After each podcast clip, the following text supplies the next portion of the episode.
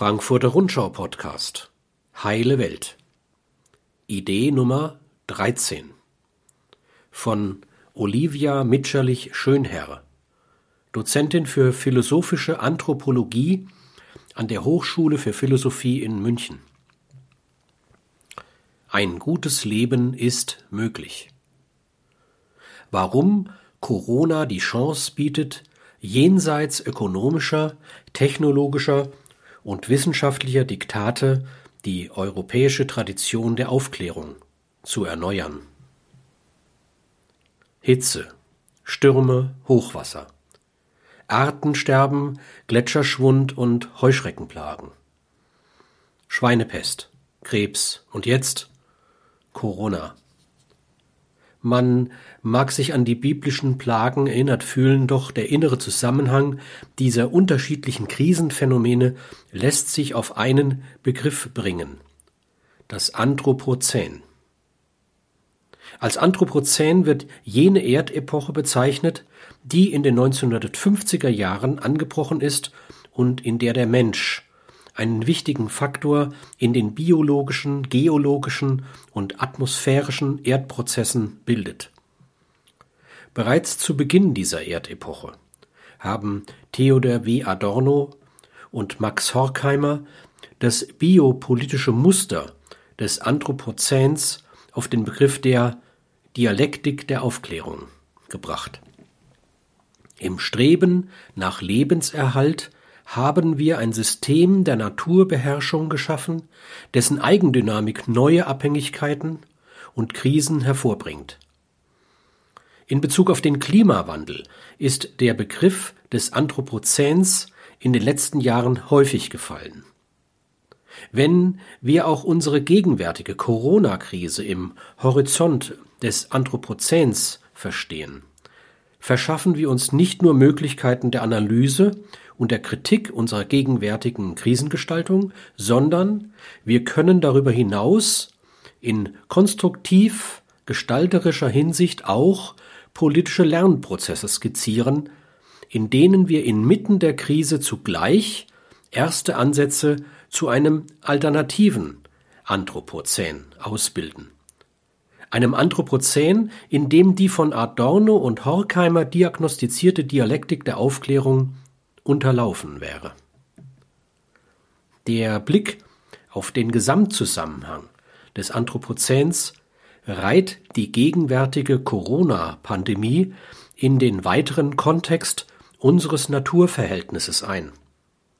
Zugleich tritt das Ineinandergreifen von Lebenserhalt, Lebensbemächtigung und Lebensökonomisierung als Muster unserer gegenwärtigen Krisenbewältigung hervor alle Anstrengungen der Pandemiebekämpfung, die wir in den letzten Wochen getätigt haben und in nächster Zukunft wahrscheinlich noch tätigen werden, vom Schließen der Schulen, der öffentlichen und kulturellen Einrichtungen, Geschäfte, Restaurants, über die Grenzschließungen im Schengen-Raum bis zu den Tracking-Apps sind auf das Ideal des Lebenserhalts ausgerichtet. Leben vor der Vernichtung durch das Virus zu retten. Dabei überantworten wir die Lebensrettung dem modernen Gesundheits- und Medizinsystem. Den Virologen sprechen wir die Kompetenzen zu, die Krise richtig zu analysieren. Den Intensivmedizinern Covid-19-Patienten am besten zu begleiten. Damit übernehmen wir in unserer Krisenbewältigung aber die biopolitischen Muster, die sich im Zuge des modernen Gesundheits- und Medizinsystems ausgebildet haben. Leben um seines Erhalts willen immer weiter, man denke an die intensivmedizinische Reanimation, in die menschliche Verfügungsmacht einzubeziehen. Und diese Anstrengungen der Lebensbemächtigung um seines Erhalts willen unter ökonomischen Maßgaben zu verfolgen.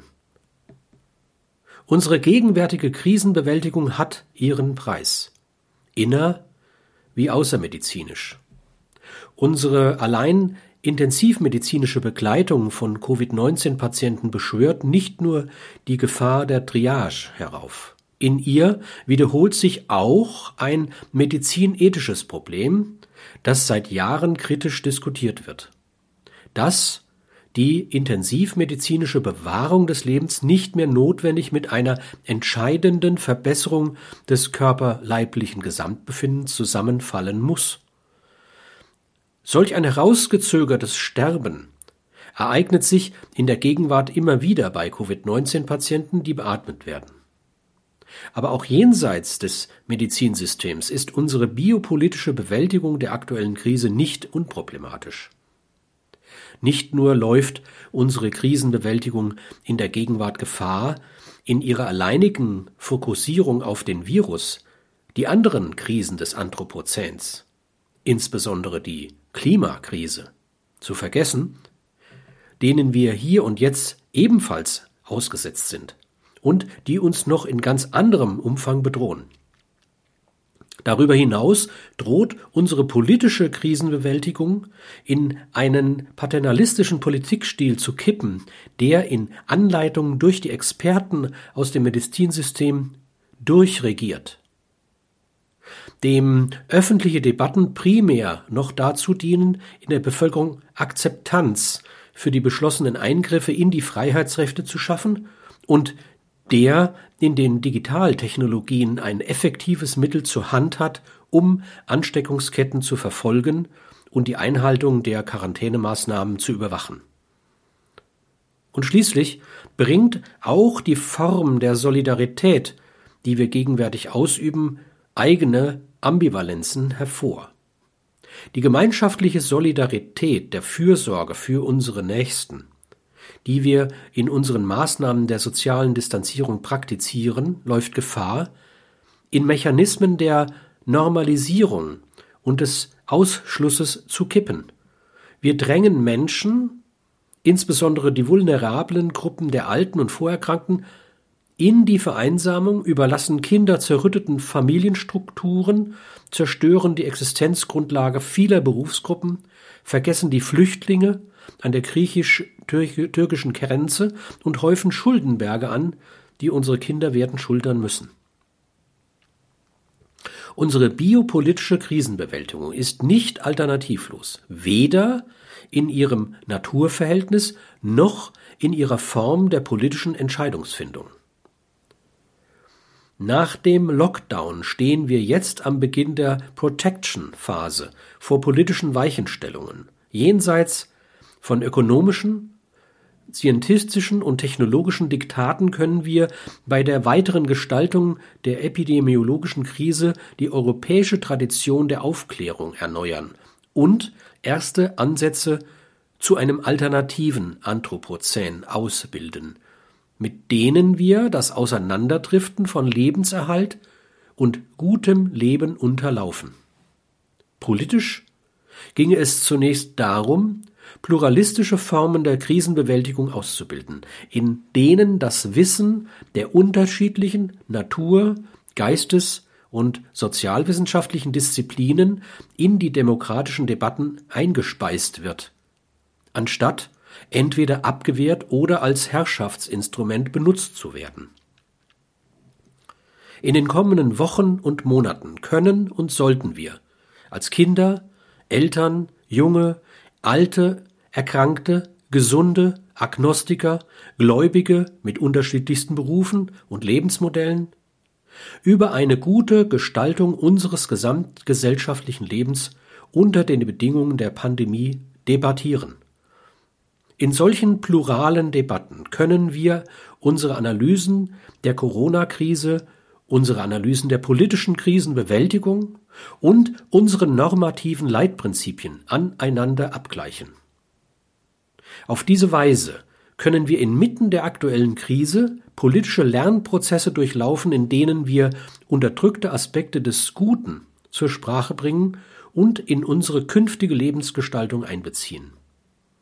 Damit können wir zugleich unsere Form der Solidarität in der Krise demokratisch erweitern jenseits unserer gegenwärtig getätigten gemeinschaftlichen Solidarität bestünde eine genuin demokratische Solidarität nämlich genau darin, dass wir miteinander um eine Vervollkommnung unserer politischen Ordnung ringen, in deren Gestalt wir uns wechselseitig zum Verfolgen unserer pluralen Vorstellungen eines guten Lebens und unter den Bedingungen des Anthropozäns befähigen. Es ist Zeit, unterdrückte Aspekte des Guten zur Sprache zu bringen. In der anstehenden Debatte über eine Neuordnung unseres Gesundheits- und Medizinsystems ist meines Erachtens die vorherrschende Annahme zu überdenken, dass eine gute Begleitung von Covid-19-Patienten primär von der Intensivmedizin geleistet wird, statt uns in die Fehlalternative bannen zu lassen, entweder das System des intensivmedizinischen Herauszögerns des Sterbens weiter auszubauen oder in utilitaristischer Manier Richter über Leben und Tod zu spielen, sollten wir vielmehr eine andere Bewegung weiterverfolgen, die wir unter unseren Corona-Ängsten vergessen haben.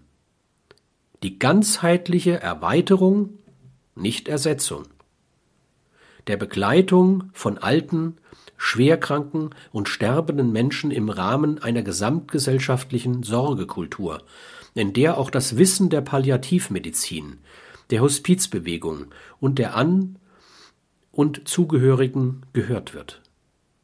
Im Rahmen einer solchen Sorgekultur könnten wir Menschen in ihrem individuellen Sterben begleiten und hoffentlich nicht isoliert von denjenigen sterben lassen, von denen sie sich hätten verabschieden wollen. Und wir könnten selbst gewinnen, indem wir uns mit unserer eigenen Sterblichkeit auseinandersetzen.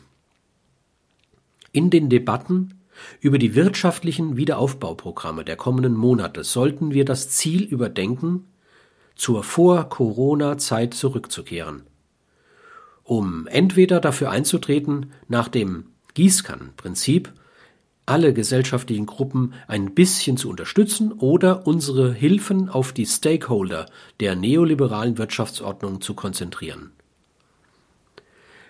Blieben wir darin doch der überkommenen Wirtschaftsordnung in den Bahnen der Naturbeherrschung und Naturausbeutung verpflichtet. Ein Handeln, das auch solidarisch ist mit nachfolgenden Generationen. Vielmehr sollten wir diese Lehre aus den Erfahrungen der letzten Wochen ziehen, dass die Krisen des Anthropozäns nicht abstrakt bleiben, sondern in Mitteleuropa ankommen und uns unter anderem auch enorme wirtschaftliche Einbußen abverlangen dass die neoliberale Marktordnung zu den gegenwärtigen Krisen mit beigetragen hat, indem wir uns in Abhängigkeit von Billigwaren verstrickt haben, die außerhalb unseres Blickfeldes unter Verletzung basaler Sozial- und Umweltstandards hergestellt werden. Und dass auch unsere neoliberalen Wirtschaftsprinzipien politisch eingeschränkt werden können, wenn sie ihrem übergeordneten Zweck des Lebenserhalts ganz offensichtlich nicht dienen. Von diesen Erfahrungen sollten wir uns zu einer demokratischen Neuordnung unserer Wirtschaftspolitik motivieren lassen, die Umwelt- und Sozialstandards auf nationaler, europäischer und globaler Ebene durchsetzt. Indem bei der Vergabe der Corona-Fördermittel nur solche Unternehmen berücksichtigt werden, die diese Standards in all ihren globalen Produktionsstätten einhalten in dem Europa als der Wirtschaftsraum, in dem wir die Einhaltung dieser Standards festsetzen und kontrollieren können, durch Corona-Bonds sowie die Förderung ansässiger Produktionsstätten gestärkt wird.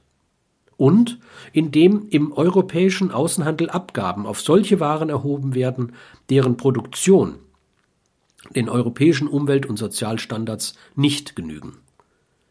Nebenbei verhielten wir uns mit diesen unterschiedlichen Ansätzen zu einem alternativen Anthropozän, auch solidarisch mit den kommenden Generationen, über deren Welt wir in unserer gegenwärtigen Krisengestaltung mitentscheiden. Dieser Beitrag wurde gesprochen von Erich Ruhl Badi. Alle Beiträge des Podcasts gibt es auch als Buch. Heile Welt erscheint im Frankfurter Suizid Verlag. Es kostet 15 Euro.